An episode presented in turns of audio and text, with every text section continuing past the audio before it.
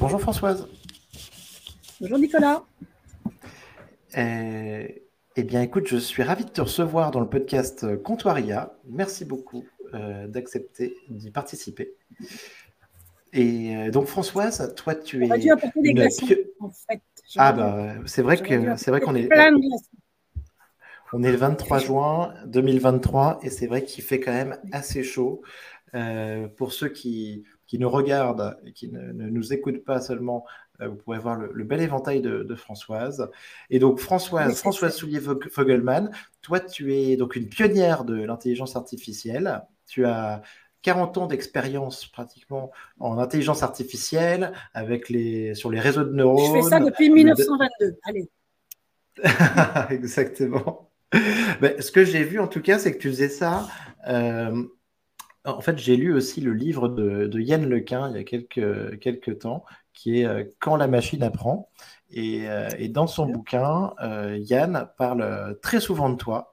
et en tout cas, depuis, quand il remonte à 1984, alors moi, je, suis né en 1980, mais donc, en tout cas, déjà en 1984, il explique, il raconte que, que donc tu avais failli euh, diriger euh, sa thèse, euh, mais aussi que, que grosso modo, ben, il t'avait accompagné un petit peu en, Californie, voir les labos mythiques du Xerox Park. parcs, oui. Et, il parle encore aussi d'un symposium fondateur qui se passe aux, aux Ouches. Aux Ouches, oui, tout à fait. Hmm. Alors, la, la, vérité de tout ça, c'est quoi? Donc, moi, dans ma, dans ma carrière, j'ai commencé par travailler 20 ans à l'université comme professeur d'université. D'accord. Euh, et puis ensuite, je suis passée euh, dans le privé, dans les sociétés de conseil, on va dire. Euh, à l'université, à l'époque, on pouvait rentrer à l'université. J'avais fait l'école normale, donc je pouvais rentrer à l'université sans avoir passé de thèse. Et il y avait à l'époque, mais je te parle d'un temps, tu venais tout juste de naître. à l'époque, on pouvait passer deux sortes de thèses, ce qu'on appelait à l'époque la thèse de troisième cycle, qui est la thèse d'aujourd'hui. Et on pouvait aussi passer ce qu'on appelait une thèse d'État, qui euh, durait non pas trois ans comme la thèse normale, mais qui durait plutôt genre dix ans. Donc moi, je préparais ma thèse d'État. Et euh, quand Yann est arrivé, euh, bah, il, a rejoint mon équipe de recherche. Et au bout de quelques temps, on en a conclu que ce qu'il voulait, en fait, ce qu'il ne savait pas très bien, en fait, au début, ce qu'il voulait, en mhm. fait, c'était faire une thèse. Donc, euh, je lui dis, bah, écoute, zéro problème, on va te trouver quelqu'un qui va être ton prof de thèse sur le papier. Et moi, j'ai été son prof de thèse euh, officieux. Voilà. Donc, c'est moi qui l'ai emmené en Californie, en effet, euh, chez Park. J'étais invitée là-bas pour un été, donc il a découvert les États-Unis. Et je l'ai fait parler à plusieurs conférences, donc une qui s'est appelée Cognitiva, où euh, il y avait quelqu'un dans la salle qui a écouté sa présentation et qui s'est précipité vers nous à la fin. Et le quelqu'un s'appelait Jeff Hinton. Que ah oui, voilà. Donc euh, Jeff, on a pas mal discuté avec lui à l'époque. Ensuite, il y a eu les ouches, effectivement, où Yann est allé. Et euh, donc, quand euh, Yann a passé sa thèse, euh, donc, on a écrit un certain nombre d'articles ensemble, on a fait de la recherche, quoi. quand Yann a, soutenu sa thèse, bien, j'ai invité dans le jury de la thèse en question Jeff Hinton. Mmh. et c'est comme ça que Jeff ensuite a invité Yann à venir faire son postdoc chez lui. Donc, il était à Toronto, il est toujours à Toronto. Donc, c'est comme ça que Yann, en fait, est parti a quitté la France, est allé euh, en postdoc euh, chez Jeff Hinton, et c'est comme ça qu'il a commencé à travailler avec Jeff, et je crois que ça s'est jamais vraiment arrêté, de fait. Ah oui. ah bah. Ah, eh ben, eh ben, merci beaucoup, c'est fascinant. mais ma question, François, c'est que donc, et à l'époque, vous, vous, vous, travailliez sur, sur quel sujet bah, à l'époque, on travaillait sur un sujet que je trouvais absolument génial parce qu'il n'y avait rien. C'était beau, mhm. c'était magnifique. Personne ne savait, personne ne connaissait, le sujet n'existait pas, il n'avait pas de nom pratiquement. Mhm. Euh, petit à petit, ça s'est appelé réseau de neurones. Et euh, alors, moi, dans ma thèse d'État et avec les, gens de mon équipe, on travaillait sur ce qu'on appelle la dynamique d'un réseau. C'est-à-dire, tu as un réseau, il, mhm. bouge et euh, est-ce qu'il va, il va se stabiliser? Enfin, bon, bref. Et Yann, lui, ce qui l'a intéressé, c'est pour ça qu'il est, il est entré en thèse avec, avec, euh, avec moi, en fait, c'était une idée juste après, comment je fais pour qu'un réseau il apprenne Nous, on s'intéressait à un réseau, il est comme ça, et on voit, on voit ce qu'il fait. En gros, ton cerveau, il est comme ça, et voilà, et voilà comment, comment il, va, il va agir. Quoi. Alors que lui, ce qui l'intéressait, c'était comment je fais pour fabriquer le cerveau, comment je fais pour fabriquer le réseau de neurones, donc comment je fais pour l'apprendre. Donc, il avait une idée d'algorithme qui s'est appelée beaucoup plus tard la rétropropagation du gradient, sauf que il n'a jamais prononcé le mot gradient, ou pratiquement jamais prononcé le mot rétropropagation. Bon, on appelait ça la bague propre à la fin, on appelait ça la bague propre. Bon. Euh, donc, c'était la contribution de sa thèse, c'était vraiment de travailler sur cet algorithme-là. Et quand Jeff Hinton, à la conférence Cognitiva, est venu nous trouver, euh, il nous a dit Oh là là, mais avec Rumelart, qui était un des grands piliers de la chose aux États-Unis, on avait abandonné cette idée parce que ça ne marchait pas. Et Yann l'avait ah fait marcher. Donc, ils sont repartis, ah, ils sont repartis en disant, là, il faut qu'on y aille. Quoi. Donc, à l'époque, on, avait, euh, on, a, on a développé tout un tas de techniques qui se sont appelées ensuite les réseaux de neurones, qui se sont appelés ensuite les réseaux convolutionnels. Tout ça, on avait dans les années 91, 92, on avait tout ça. Est-ce qu'on peut parler aussi de, de connexionnisme bah, On appelait ça le connexionnisme aussi, de façon plus large, effectivement. Alors, c'était en fait pour faire l'opposition entre d'une part, euh, l'intelligence artificielle, on va dire symbolique. À l'époque, c'était les systèmes experts, les machines Lisp et tous ces machins-là, quoi. La représentation des connaissances. Et nous, on travaillait donc sur le connexionnisme, puisque dans les réseaux de neurones, ce qui est important, ce sont les connexions entre les neurones. On peut avoir des, neurones extrêmement simples, avec des fonctions très simples, mais par la richesse de leurs connexions, c'est comme ça qu'elles vont, euh, que, le réseau va prendre, va prendre euh, de l'importance. Donc à l'époque, il y a eu un mouvement de foule complètement fou qui, qui, ressemble pas mal à ce qui se passe en ce moment. Il y avait des journalistes, des articles, enfin tout comme aujourd'hui quelque part, parce que tout d'un coup, euh, on a eu l'impression que les réseaux de neurones, ça allait marcher. Et en effet, ça marchait. Ce qui est extraordinaire pour moi, souvent on me dit, oh là là, mais l'IA, qu'est-ce que ça a été vite? Je dis, punaise, non, l'IA, qu'est-ce que ça a été long, quoi. On avait ça Bien sûr. Il a fallu 30 ans pour que finalement on y arrive. Donc, euh, à l'époque, on avait déjà beaucoup de choses, euh, mais, mais on n'avait pas les données. Donc, je me souviens, par mmh. exemple, de, systèmes de parole qu'on a fait avec des réseaux comme on dit aujourd'hui, des réseaux, des réseaux convolutionnels profonds. Alors, à l'époque, ils étaient très profonds. Je crois qu'il y avait trois couches. D'accord? Mhm. Ils étaient convolutionnels, tout à fait. On a fait des systèmes pour la parole. Et les données qu'on avait, c'est très simple. On avait euh, pris tous les gens qui passaient dans le couloir et on les avait enregistrés avec un petit micro. Alors, tu vois ce que ça pouvait donner comme données? Bien sûr. C'était vraiment pas grand-chose. Nous, on était très fiers de nous parce qu'on avait dû avoir au moins 20 personnes qui nous avaient chacun donné 10 minutes. C'était, mais pour l'époque, c'était fou, quoi. Et après, on a entraîné nos neurones. Et à l'époque, moi, ce que j'avais, c'était un Macintosh. Je me souviens encore du bruit de la bête qui tournait, qui tournait, qui tournait, qui tournait pendant une semaine, quoi.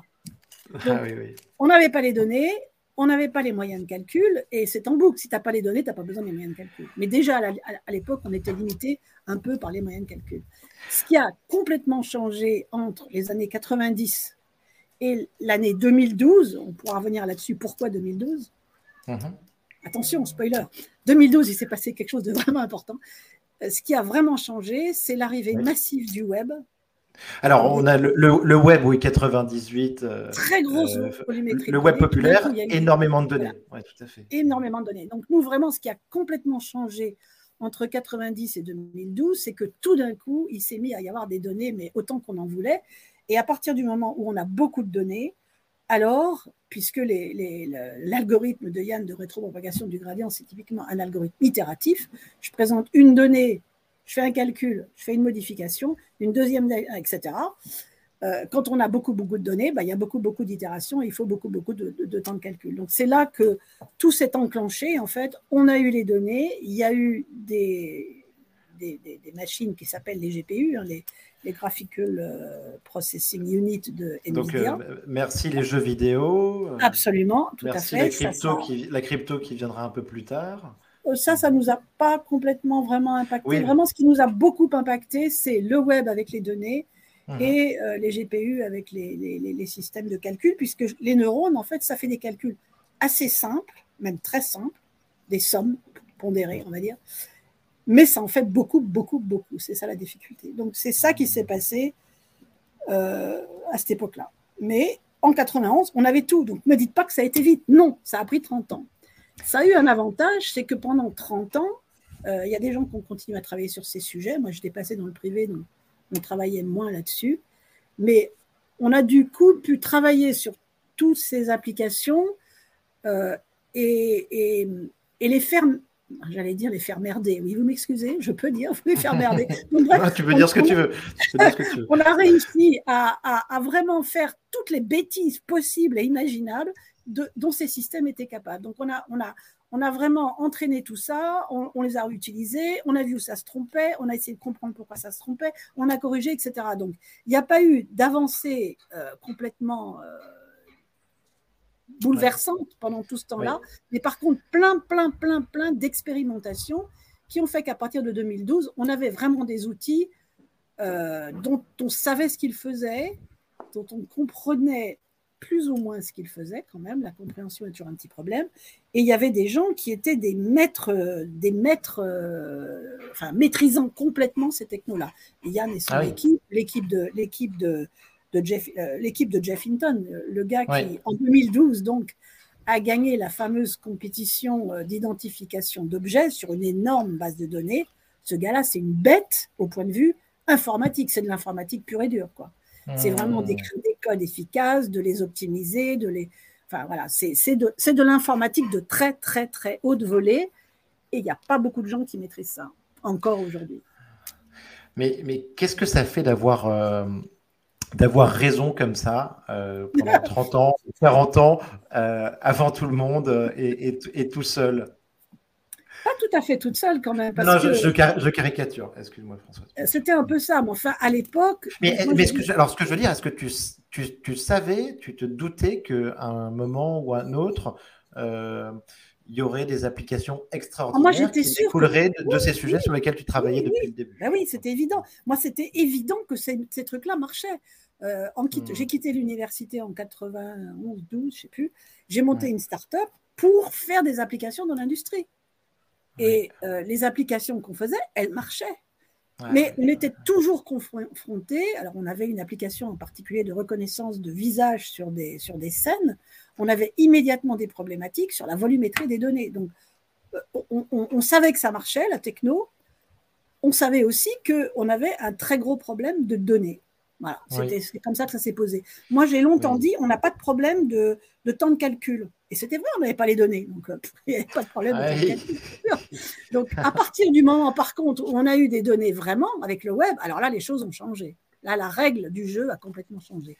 Donc moi, je me suis mise à faire des choses plus euh, machine learning classique, on va dire, donc des scores, des choses comme ça, euh, mhm. dans la relation client, dans tous ces sujets-là. Et j'ai laissé tomber pas mal les réseaux de neurones, même si j'étais complètement persuadée que ces machins-là marchaient.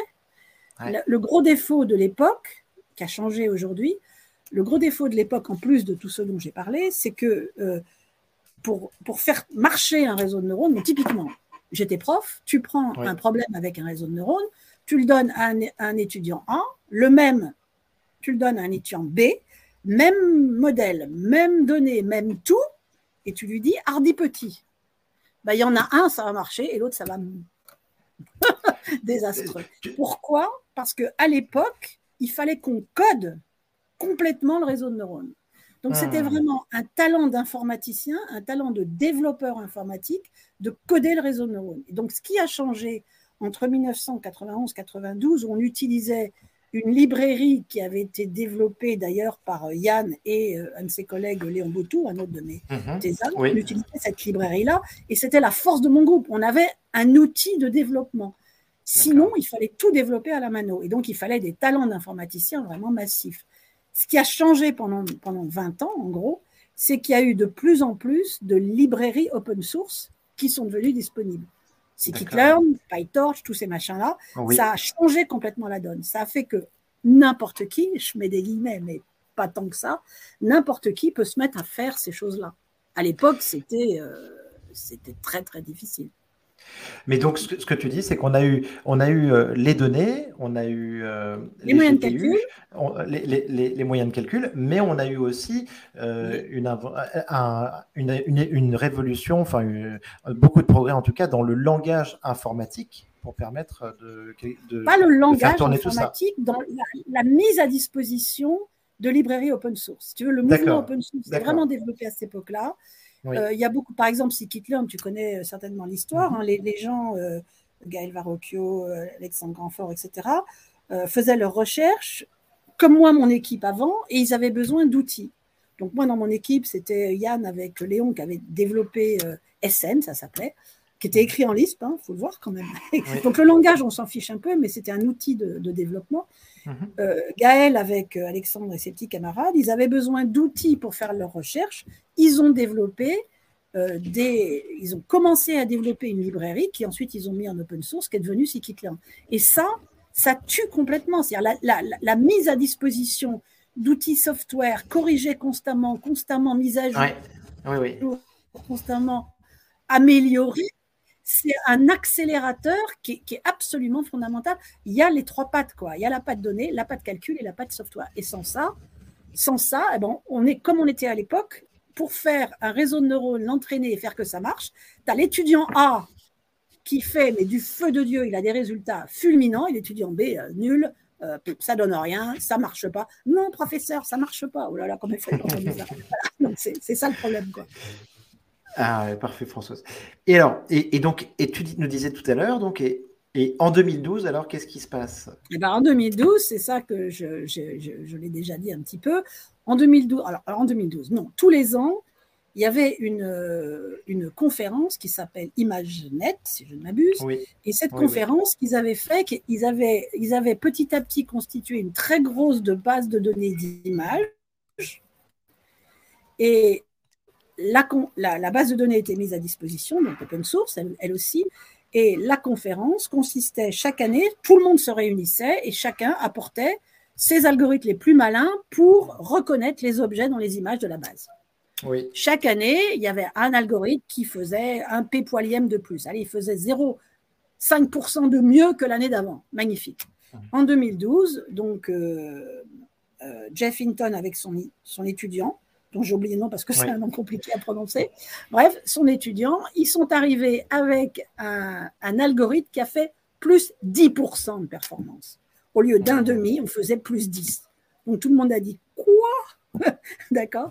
Donc tout le monde a compris. À l'époque, il n'y avait absolument aucun algorithme de réseau de neurones dans la compétition. L'année d'après, tout le monde avait des algorithmes de réseau de neurones. Point. C'est ça la révolution. Donc de ce jour-là, on a compris, donc euh, Jeff a fait ça sur, la, sur l'image, et puis il y a eu une autre conférence euh, aussi sur la parole, où pareil, il a fait un carton du même genre. Donc tous les gens se sont dit, quoi? Là, il y a une technique, vraiment, ça fonctionne. Ce qu'ils n'ont pas vu, c'est que l'étudiant de Jeff, c'était une bête, littéralement, c'était un champion de chez champion. Quoi. Il faut ah des informaticiens en béton dans ces trucs-là, sinon ça ne marche pas. Mais c'était pas c'était pas euh, Yoshua Bengio ni Ilias Sutskever là?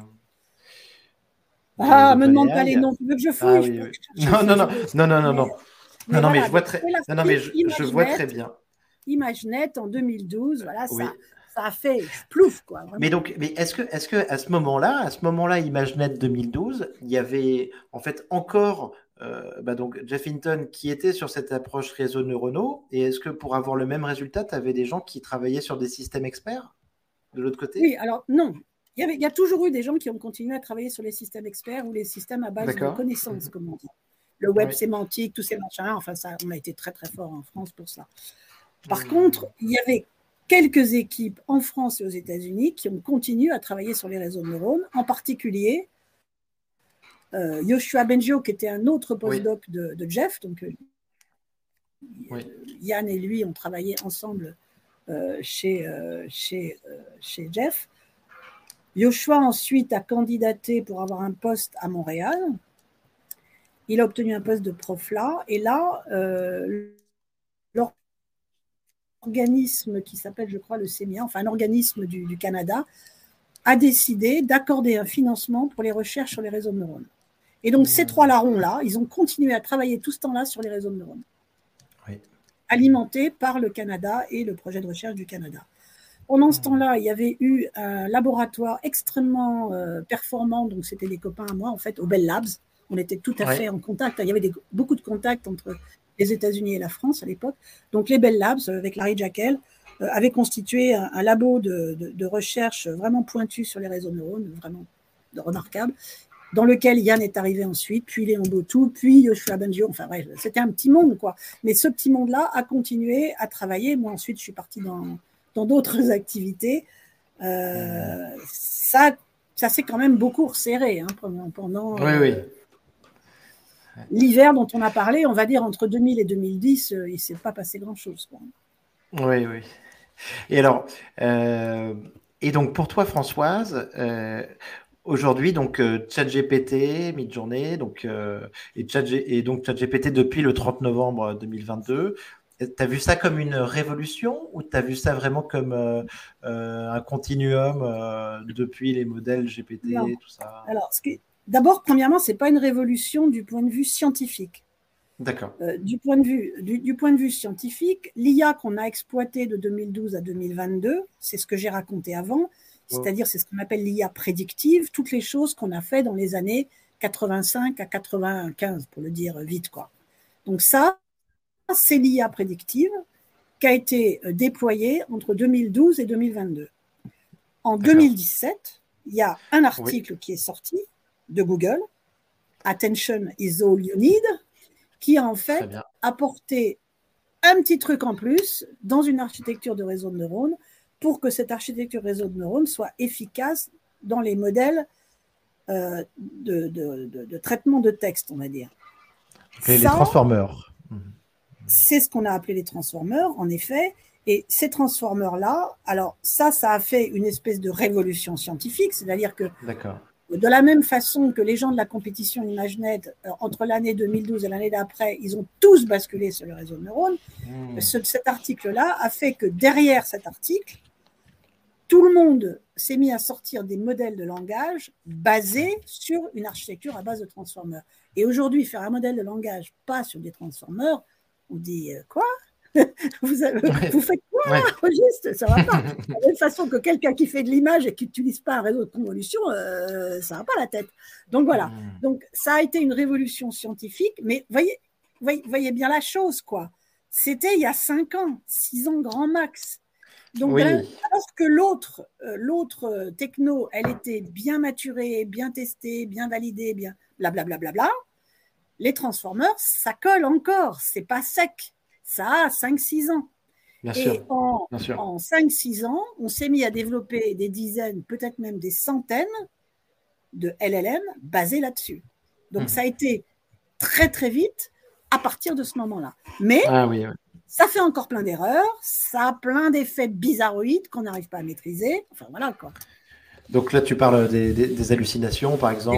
Des, hallucinations, de, de toutes les problématiques qu'on peut avoir aujourd'hui avec ces outils-là. On sait que D'accord. Non, non, mais merci beaucoup parce que quand on le remet comme ça dans, le contexte historique et tout, on comprend très bien en effet que c'est pas une révolution scientifique, mais donc c'est une révolution euh, euh, produit. on parle en tout cas sur, sur GPT, il y a la gratuité, euh, il y a le fait que ça soit accessible aussi très facilement par le chatbot, donc usage au plus grand nombre. Et enfin, il y a ce, le RLHF.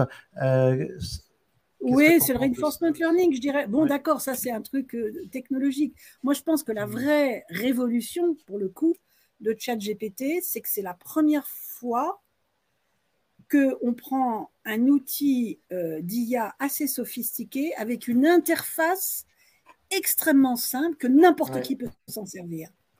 Aujourd'hui, euh, on peut faire un, module pour faire du scoring, on peut faire euh, un module de recommandation euh, sur Amazon, on peut faire toutes ces choses-là, mais ça, c'est pas Monsieur Tout le Monde qui va l'utiliser.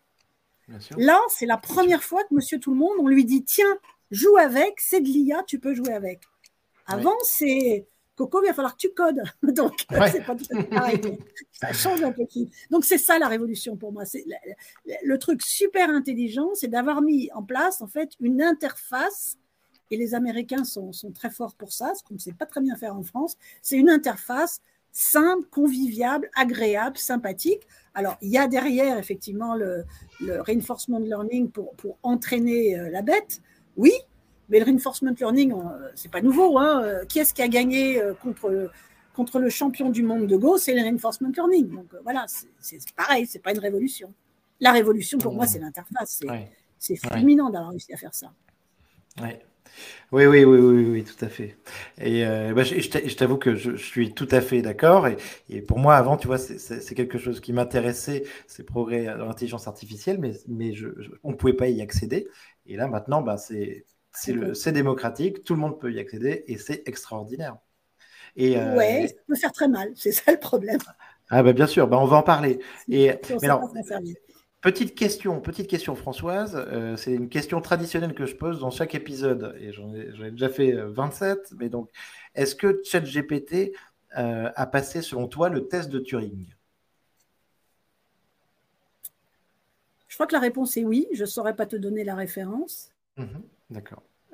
Soyons clairs, ChatGPT, il est. Alors, je crois que c'est l'article de GPT 4 sur GPT-4 de OpenAI, GPT, mais le moteur de langage qui est sous ChatGPT, puisque ChatGPT, c'est en gros une interface qui est posée sur un modèle de langage.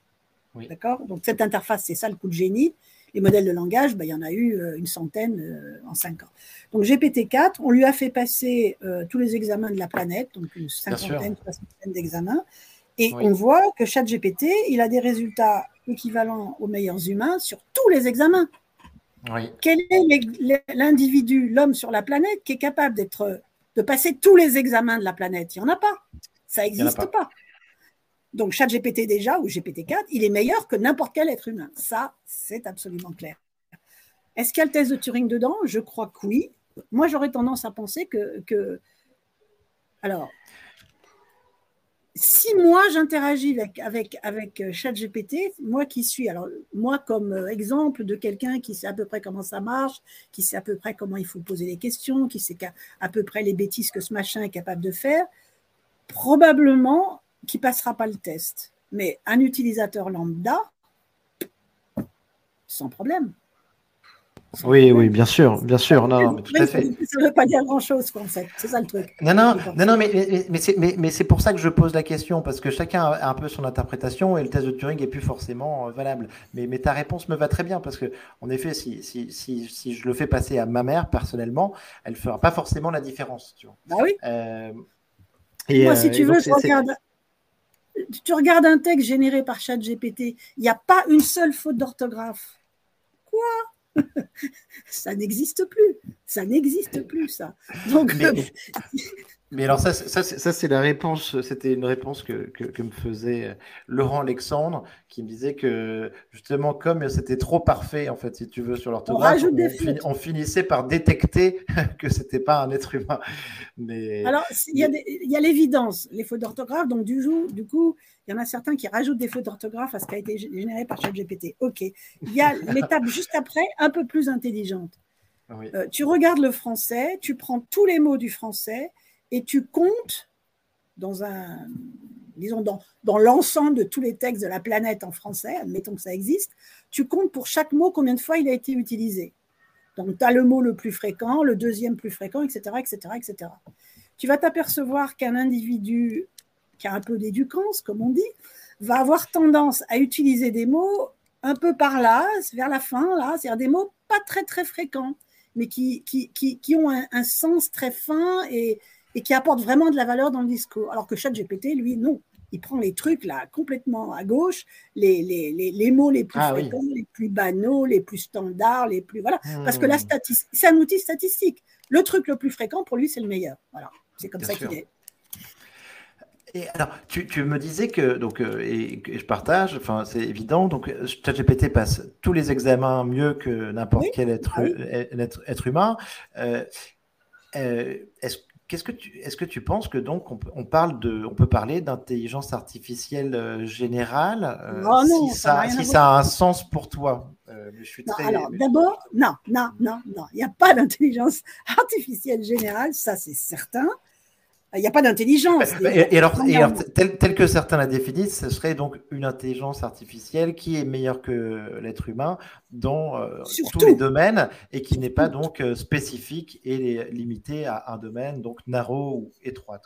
donc, on n'en est pas du tout là. On n'en est pas du tout là. On a des systèmes qui sont euh, pas intelligents déjà. C'est-à-dire que euh, GPT est capable de faire des erreurs, mais, mais, mais qu'un enfant de 5 ans verrait tout de suite. Quoi. Voilà.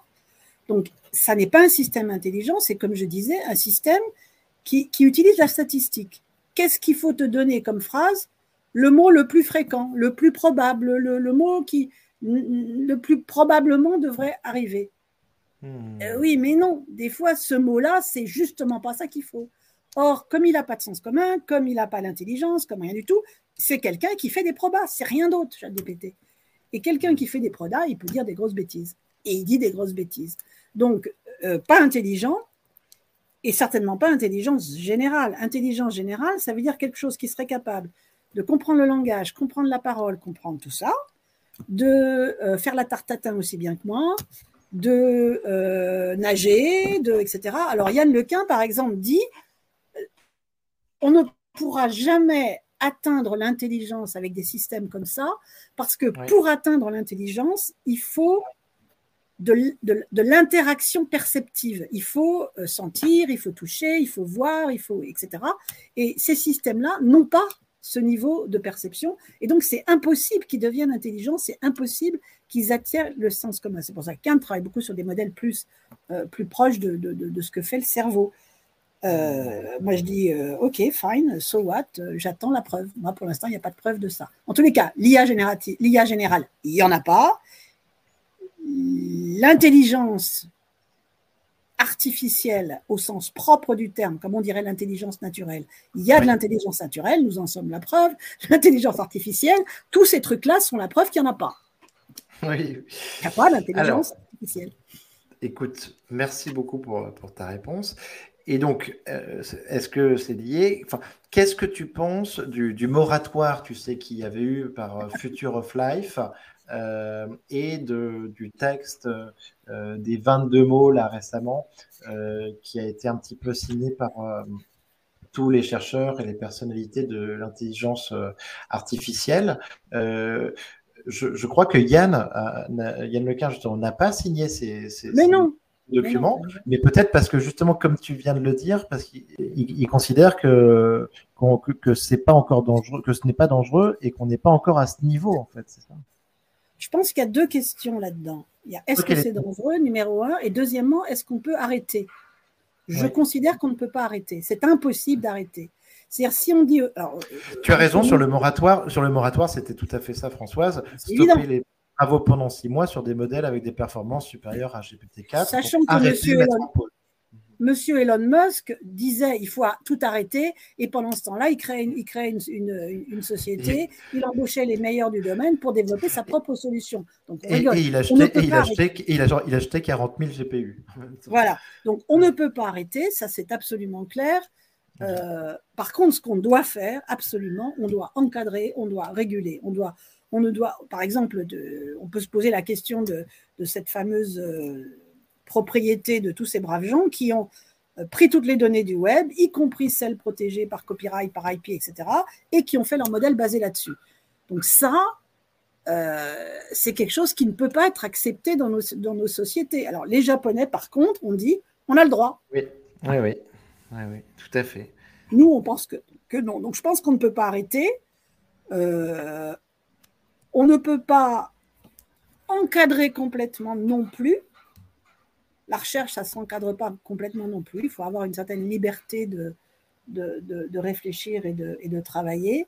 Par contre, si on met en, face des utilisateurs des applications, il faut qu'il y ait de la régulation, il faut que ce soit contrôlé, je le pense. Mmh. Alors c'est très dangereux parce que ça peut tuer l'innovation, ça peut ralentir l'innovation, ça peut tout ce qu'on voudra, mais le, fameux AI Act de la Commission sur lequel tout le monde tape euh, avec énergie, c'est malheureusement nécessaire. Le problème, c'est comment le faire sans que ce soit trop, trop, trop nocif. Il y a besoin. Donc, donc, oui, cet AI Act avec eh ben, une approche par les risques, mais, et ensuite euh, ben, un AI Act au niveau euh, qui entrera en vigueur au niveau européen, mais avec d'autres pays.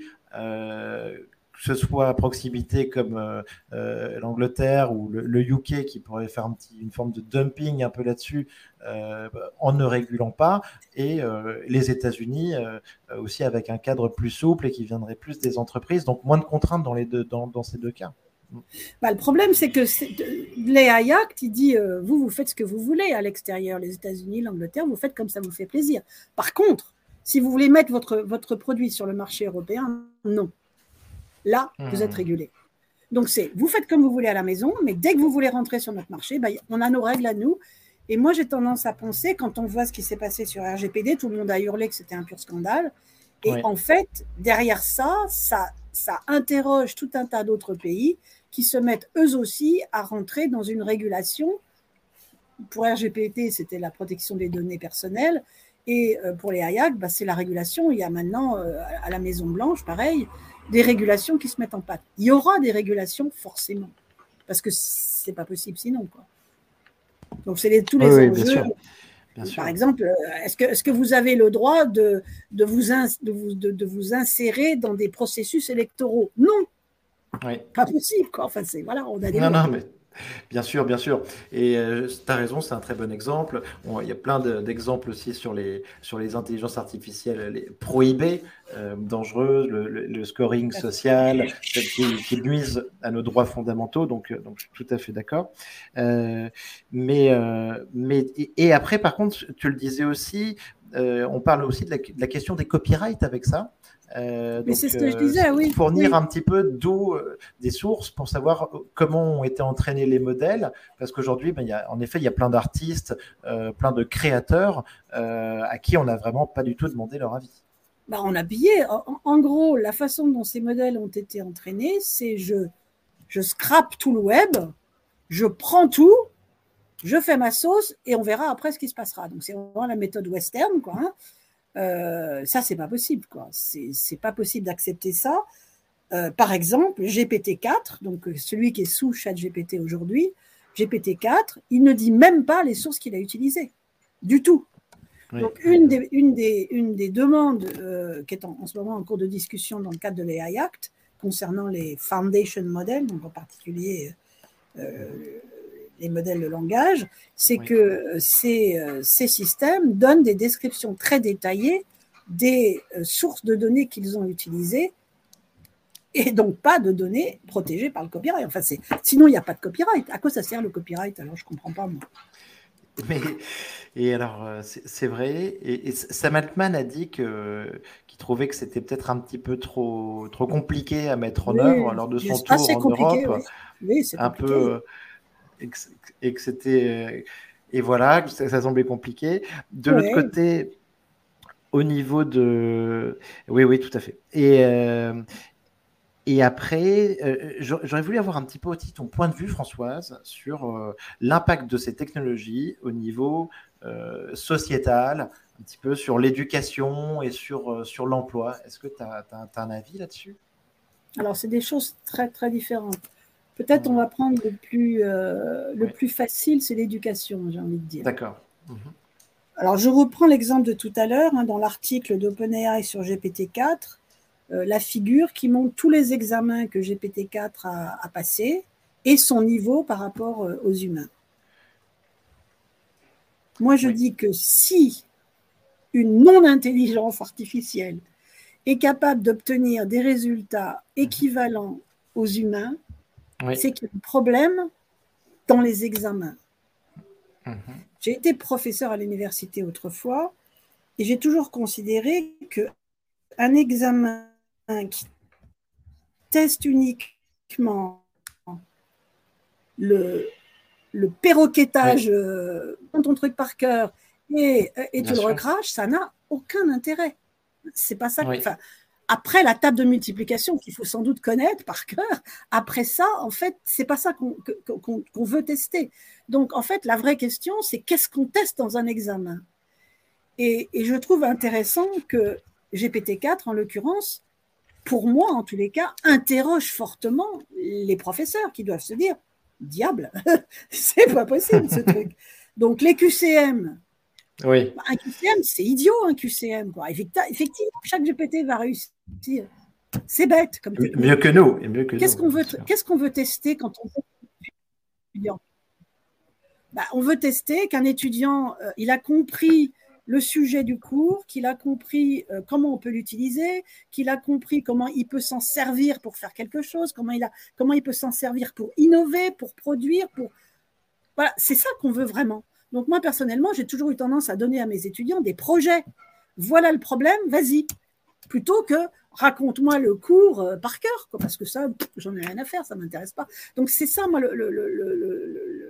ce que je vois dans l'éducation, c'est posez-vous la question de ce que vous essayez de tester chez vos étudiants dans l'examen. Ceci étant dit, comment est-ce qu'on peut utiliser ChatGPT dans C'est super intéressant. Première façon. C'est super intéressant. Je peux demander à ChatGPT, et moi c'est comme ça que je m'en sers souvent. ChatGPT, moi j'ai des questions. Euh, est-ce que tu pourrais me rappeler euh, euh, les différentes techniques qui ont été utilisées au cours du temps pour faire blablabla? Je vais apprendre, je vais l'utiliser comme, comme, comme un, support pour apprendre. Alors, ce qui est bien, c'est que je peux poser mes, questions à moi, personnaliser, il va me répondre personnalisé à moi, je peux creuser, itérer, etc. Donc, je trouve que la relation d'apprenant avec un chat GPT, c'est souvent plus facile pour un gamin que d'apprendre de son papa, où ça se passe en général de façon assez dure, on va le dire. D'accord? Donc, euh, c'est une bonne façon d'apprendre souvent, d'apprendre d'un outil comme ça. Ça permet Bill, aussi. Bill, Gates, euh, Bill, Gates a, Bill, Gates a, dit que, que, dans 18 mois, nos enfants, euh, et moi j'ai des enfants de 3 ans et 1 an, que d'ici 18 mois, nos enfants apprendraient à lire avec ChatGPT ou un de ses successeurs, parce qu'il serait doté d'une patience infinie et, et, sur mesure euh, aussi. Oui, et, et, et l'impression aussi, mais, mais c'est enfin, quand on est prof d'informatique, on sait ça, c'est qu'un étudiant, quand on lui pose des questions de maths, il n'est pas très chaud. Mais quand on met aux manettes à programmer et qu'il voit le résultat du truc tout de suite en interaction quelque part, eh bien en fait c'est beaucoup plus facile pour un étudiant. Un étudiant il fera volontiers de l'informatique parce qu'il est en interaction avec quelque chose qui lui montre immédiatement qu'il peut obtenir quelque chose. Donc quand je parle avec ChatGPT, bah, c'est fun quoi. Il n'y a pas de doute, c'est fun. J'apprends des choses. Il y a des trucs que je sais pas, je lui repose la question. Voilà. Donc oui, donc je suis entièrement d'accord avec Bill Gates. Maintenant, euh, il y a d'autres usages aussi, je pense. Je pense par exemple qu'une des questions qui vont se poser euh, assez vite, c'est comment je fais pour euh, juger que quelque chose qu'on me fournit, c'est du là ou c'est du cochon, c'est du fake ou c'est du vrai? Mhm, quelque part, le sens, le, sens critique. Donc, quand, quand, je demande quelque chose à ChatGPT, il me ferait une réponse. On sait tous que cette réponse, elle peut être fausse. Oui factuellement, il peut y avoir des erreurs de logique, il peut y avoir des erreurs de calcul, il ne sait pas compter, ChatGPT, il est nul en calcul, vraiment, il n'est pas bon. Hein. Donc voilà, il y a plein de fautes possibles. Donc je pense que euh, travailler sur l'esprit critique, c'est-à-dire voilà un texte généré par ChatGPT, est-ce que vous pouvez euh, l'analyser du point de vue de la justesse? Est-ce que vous pouvez euh, l'analyser du point de vue de la complétude Est-ce que vous pouvez l'analyser sur, sur la façon dont il a exprimé les idées? Enfin, il y a plein de choses, plein de sujets à faire. Je crois que c'est euh, Sciences Po qui avait commencé par dire interdit d'utiliser ce truc-là. Puis en fait, ils sont venus en arrière. Dans des situations pédagogiques particulières et bien définies, c'est un outil magique, c'est magnifique. Oui, il y aura plein d'outils comme ça, je pense. Je t'entends plus, Nicolas, du tout. Tu as disparu. Oui, oui, là tu m'entends. Ouais. Et, et, non, non, c'est génial. Et je disais, euh, au final, c'est ce que je trouve euh, incroyable, c'est que ça nous fait nous poser des questions. Ça nous fait nous poser des questions sur l'intelligence, des questions sur la conscience, des questions sur l'éducation, parce que je partage tout à fait ce que tu as dit. Tout ça, oui. Euh, le, le, le par cœur, le perroquet, au final, ça ne sert à rien. Il y a certainement une meilleure manière d'apprendre et de comprendre.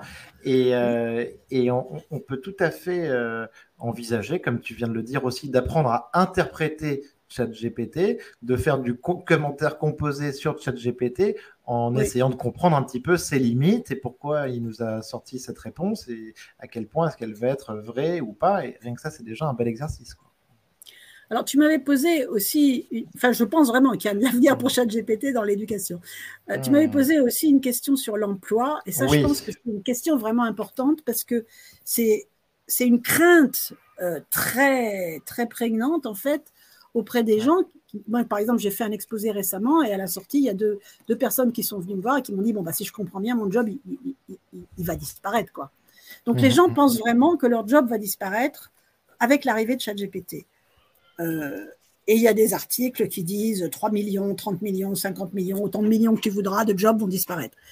Ça, je pense que c'est vraiment très faux. Ce qui est très vrai, par contre, c'est que beaucoup de tâches vont disparaître parce qu'elles seront automatisées et qu'elles seront faites par ChatGPT. Donc, c'est les tâches qui vont être remplacées par ChatGPT. Et donc, les, personnes qui, qui, qui, avaient autrefois dans l'ensemble de leurs tâches certaines de celles-là qui vont être automatisées, ce qu'ils vont devoir faire absolument, c'est comprendre, un, comment ce machin-là marche pour pouvoir travailler avec. Ils vont devoir apprendre à travailler avec. Je dis souvent d'une façon très caricaturale, ce n'est pas ChatGPT qui va prendre votre emploi, c'est quelqu'un qui sait travailler avec ChatGPT qui va prendre votre emploi. Et ça, c'est évident. Si vous ne savez pas travailler avec ces outils-là, hmm, c'est pas bon du tout, du tout, Oui, oui. non, non. Donc, ta, ça veut dire quoi? Ça veut dire que euh, il y a des tâches qui vont être automatisées, les emplois vont changer, il faut apprendre, il faut apprendre à s'en servir. Et aujourd'hui, il y a malheureusement pas assez de gens qui savent comment ce truc-là marche, quoi. Il faut apprendre, il faut former. Ah, Donc on revient à l'éducation. Il faut que tout le monde apprenne à, utiliser ce truc-là. Non, non, mais je, suis tout à fait d'accord. Donc ta, réponse, ta réponse, tu, tu m'entends, Françoise? Allô? Est-ce que oui, tout à fait. Oui, ah, super. Non, non, je disais que ta réponse m'allait très bien parce que, parce que grosso modo, c'est l'étude d'OpenAI sur l'emploi qui dit que, qui dit surtout que ce qu'ils imaginent, c'est que c'est 80% des emplois qui vont être impactés à euh, hauteur de 10%, en fait. Voilà, donc on parle en fait de, tâches. ça, va, ça, va, dépendre, ça va dépendre, ça va dépendre des emplois. Tu vois, il y a des emplois qui seront plus mmh. impactés que d'autres, sans doute. Mais euh, clairement, euh, ce qu'il faut vraiment apprendre, c'est à travailler avec l'IA l'IA génératif ou, l'IA normal d'ailleurs, c'est pareil. Hein. En fait, hmm. le, point est le même. Donc, c'est ça qu'il faut que les gens comprennent. Et, moi, quand je rencontre des gens euh, euh, qui, qui, bah, au pouvoir, hein, au gouvernement, je leur dis formez, formez, formez, formez, formez. Il faut que tout le monde apprenne. Et ça, c'est pas facile. Ça veut dire former à l'école, former au lycée. Et dans toutes les entreprises, ça veut dire euh, la formation continue. Il faut que tous les gens qui sont en poste on leur apprenne à utiliser ce truc-là. Et c'est pas forcément complètement simple à faire. Euh, je, vois très bien et, je, fais des formations là-dessus. Il y a plein de cas qu'on ne connaît pas. Je pense que même moi, jusqu'à récemment, tu vois, j'utilisais à chaque fois une nouvelle fenêtre de chat dans le chat GPT sans, euh, plutôt enrichir mon prompt pour aller plus loin, tu vois, ce qui est un sans itérer, comme on dit, oui. sans itérer, et, ce qui change déjà beaucoup de choses. Ah, ça change euh, tout, oui, ça change tout.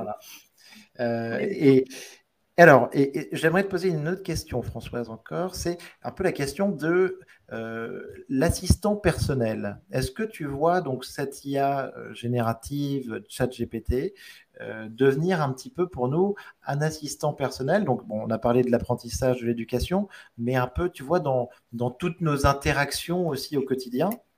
Euh, donc euh, dans notre vie, sur Internet, sur euh, nos achats, sur notre relation avec des médecins. Est-ce que tu, tu vois ce, ça aller dans ce sens-là? Ça, je pense que ça va dépendre complètement des gens, probablement de, de leur âge, de leur, mhm. de leur éducation, de leur culture, de voilà. Moi, personnellement, Siri, Alexa, tous ces machins-là, jamais. Ça me, ça me gonfle mhm. complètement. Ouais. Euh, donc ça, ça m'intéresse pas. Euh, par contre, j'utilise euh, tous les jours Bing avec ChatGPT dessous pour des tâches bien particulières. Donc je l'utilise très volontiers, mais quelque chose qui connaisse tout de moi et qui m'enferme dans ma propre bulle, non merci. non merci. On dit souvent les, les, recommandations sur Amazon, par exemple, ça a un gros inconvénient, c'est que ça va systématiquement T'as vu, par malheur, tu as vu un film de science-fiction une fois, t'es foutu, ad vitam aeternam, on va te recommander des, films de science-fiction. Donc, hmm, non, moi, je ne veux pas d'un assistant. Du tout, du tout, du hmm. tout. un, concierge, hein, c'est ce qu'on appelle un concierge. Oui, oui, tout à fait. Un majordome, un concierge. Ouais, non, non. Moi, moi je ne suis pas client de ça. Mais euh, ça dépend vraiment des gens. Bien sûr. Euh, je voudrais te poser une question aussi. Alors, par exemple, si je peux continuer, laisse-moi continuer là-dessus. Par contre, euh, j'ai quelqu'un donc avec qui je suis en relation sur LinkedIn, comme on est en relation aujourd'hui. Lui, il a fait un truc très intéressant. Il a fait un système qui scanne tout, tout, ce qui sort tous les jours, partout sur le web, partout sur le web, hein, et qui lui fait une liste de trucs à lire. Et après, gentiment, il les poste sur LinkedIn. Ça, ça me plaît. Ça, ça, je trouve ça très bien. Parce qu'il a des intérêts qui sont les miens, sinon il ne serait pas dans mon réseau. Et il me remonte tous les trucs qui m'intéressent. Merci, monsieur. ça, oui. Donc, un, assistant universel et global sur toutes les tâches de la vie, non merci. Par contre, sur des, sur des tâches bien particulières, oui. Moi, Siri, par exemple, je n'utilise pas parce que je ne vois pas l'intérêt. Je, vois très bien, c'est un exemple très intéressant. Euh, est-ce que pour toi, euh, les, LLM tels qu'ils sont peuvent nous conduire à des, des, grandes découvertes euh, prochainement notamment dans d'autres dans, domaines scientifiques sur lesquels bah, ils peuvent aider la recherche? Ouais, on dit, on dit, mais alors là, je vais, il y, a deux, il y a deux réponses à ce que tu viens de, de demander. Là, j'ai vraiment très chaud sous cette serre. Euh, je suis désolée, donc euh, je m'évente. Euh, on dit que, par exemple, il commence à y avoir des utilisations de ces modèles pour, pour découvrir des nouvelles molécules en, pharmacie. donc, il semblerait qu'on puisse découvrir des choses nouvelles. Moi, je trouve ça étonnant parce que par construction, les LLM, ils savent rien que les trucs sur lesquels on les a entraînés, sur les données sur lesquelles on les a entraînés. Donc s'il n'y a pas déjà dans les données sur lesquelles on les a entraînés le truc nouveau, euh, je vois pas bien. Mais d'autres disent, et alors là c'est très mystérieux pour moi, d'autres, d'aucuns disent que à partir d'un certain volume, forcément très grand, de données sur lesquelles on entraîne, alors il y a des propriétés émergentes. Oui, oui, ça c'est passionnant. C'est quoi une propriété émergente Personne n'a été capable de me la définir. Dommage.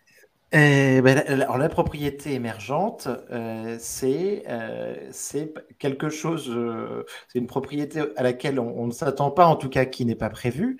et c'est par exemple tu vois, des, des cellules qui vont euh, euh, s'agglomérer euh, entre elles et finir par créer un muscle avec, tu vois, un, mécanisme physique qu'elle bah, n'avait pas, qu'elle n'avait pas indépendamment, tu vois, précédemment. Et on n'aurait pas pu prévoir, on n'avait pas prévu que ça ferait ça.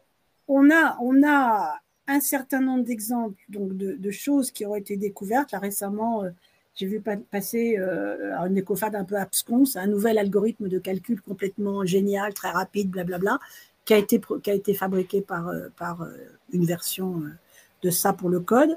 Donc je pense qu'il doit pouvoir y avoir des, des, découvertes. Personnellement, je ne comprends pas le mécanisme pour avoir des, des choses nouvelles qui sortiraient de ça. Je ne comprends pas. Mmh. Propriété émergente, pour moi, ça me paraît, ça veut rien dire. Et mmh. pourquoi est-ce que ça n'apparaîtrait que à partir d'un certain niveau de données.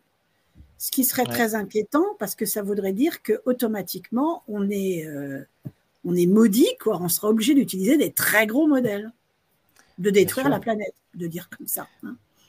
Oui, oui, tu as raison. C'est la, la, question du, scaling, euh, en effet, de, ces modèles.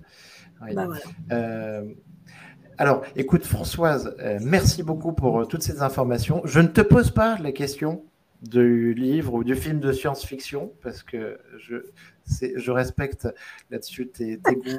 Mon livre, alors je ne répondrai pas au film, mais mais, mais, mais, mais, mais, je te laisse en échange euh, la liberté de soit faire passer un message, soit nous donner un livre, un autre livre. Si, non, moi, je, je, viens d'une génération peut-être euh, de vieilles dames, n'est-ce pas, où j'ai passé ma vie à lire.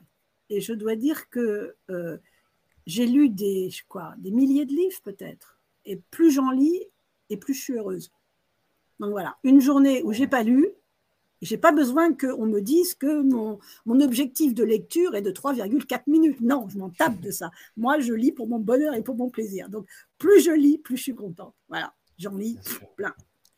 En ce moment, depuis quelques temps, je lis un contenu, un livre qui s'appelle Toutes les, histoires de crimes sur euh, Apple. Il y a 100 000 pages. Je ne suis pas au bout encore. Ça va venir. ça va venir un jour. Donc, il ne faut jamais s'arrêter de lire. Voilà. Et je pense que chaque GPT, il a bien compris le truc. Il lit tout. Absolument. Merci, Nicolas. Merci beaucoup, François. J'étais ravi de te recevoir. Merci beaucoup. Merci. Et je te dis à bientôt. À bientôt. Au revoir. Au revoir.